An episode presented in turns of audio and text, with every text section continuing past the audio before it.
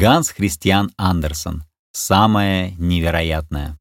Сказка «Самое невероятное» — это легендарное произведение с глубоким смыслом.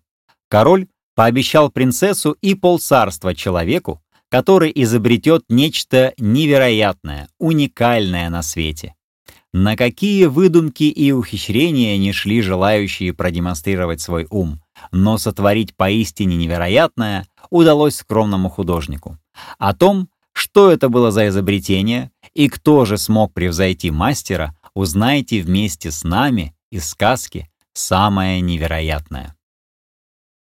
Тот, кто сделает самое невероятное, возьмет за себя принцессу, а за ней и приданное пол королевства. Как только объявили это, все молодые люди, да и старики за ними принялись ломать себе головы, напрягать мозги, жилы и мускулы.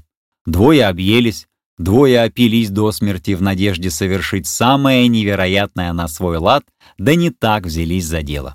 Уличные мальчишки вылезали из кожи, чтобы плюнуть самим себе в спину. Невероятнее этого они ничего себе представить и не могли. Назначен был день для представления на суд всего того, что каждый считал самым невероятным. В число судей попали люди всех возрастов, от трехлетних детей до 90-летних стариков.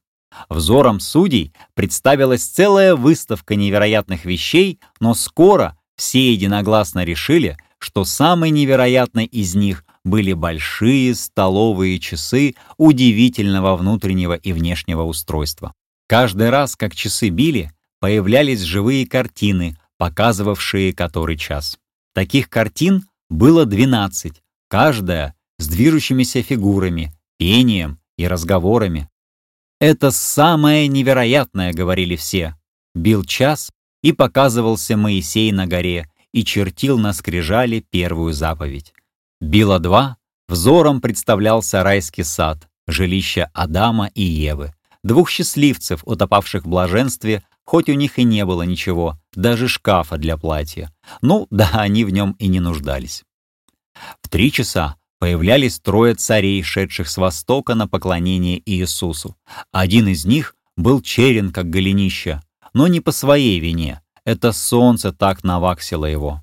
Все трое держали в руках драгоценные дары и благовонное курение. В четыре показывались четыре времени года. Весна с только что распустившуюся буковой ветвью, на которой сидела кукушка, лето с колосом спелой ржи, к которому прицепился кузнечик, осень с пустым гнездом аиста, означавшим, что все птицы улетели, и зима со старой вороной-сказочницей, умевшей рассказывать в уголке за печкой старые предания. Часы били пять, выходили пять чувств. Зрение в образе оптика, слух медника, обоняние продавщицы фиалок и дикого ясминника, вкус повара, а осязание или чувствительность распорядителя похоронной процессии в траурной мантии, спускавшейся до самых пят. Било шесть, выскакивал игрок, подбрасывал кость кверху, она падала и показывала высшее очко — шесть. Затем следовали семь дней недели или семь смертных грехов. Насчет этого шла разногласица, да и впрямь трудно было их различить. После этого выходил хор монахов, восемь человек, и пел за утренню. С последним ударом девяти являлись девять мус, Одна занималась астрономией, другая служила в историческом архиве, а остальные посвятили себя театру. Било десять, и опять выступал Моисей с двумя скрижалями, на которых были начертаны все десять заповедей. Било одиннадцать, и выскакивали одиннадцать мальчиков и девочек, и начинали играть в игру под названием «Пробил одиннадцатый час». Наконец, било двенадцать, и являлся ночной сторож в шлеме с утренней звездой в руках и пел старинную песенку ночных сторожей. Полночь настала, Спаситель родился, а в то время, как он пел, вокруг расцветали розы и затем превращались в головки ангелочков, парящих на радужных крылышках. Было тут что послушать, на что посмотреть. Вообще часы являлись настоящим чудом, самым невероятным, по общему мнению. Художник Творец часов был человек еще молодой, сердечный, с детски веселой душой, добрый товарищ и примерный сын, заботившийся о своих бедных родителях. Он вполне заслуживал и руки принцессы, и пол королевства. День присуждения награды наступил. Весь город убрался по-праздничному. Сама принцесса сидела на троне. Подушки его набили новым волосом, но сам он не стал ни удобнее, ни покойнее. Судьи ловко поглядывали на юношу, который должен был получить награду, а он стоял такой веселый, бодрый, уверенный в своем счастье. Он ведь сделал самое невероятное. «Нет, это вот я сейчас сделаю!» — закричал высокий мускулистый парень. «Я совершу самое невероятное!» И он занес над чудесными часами тяжелый топор. Трах! И все было разбито в дребезги.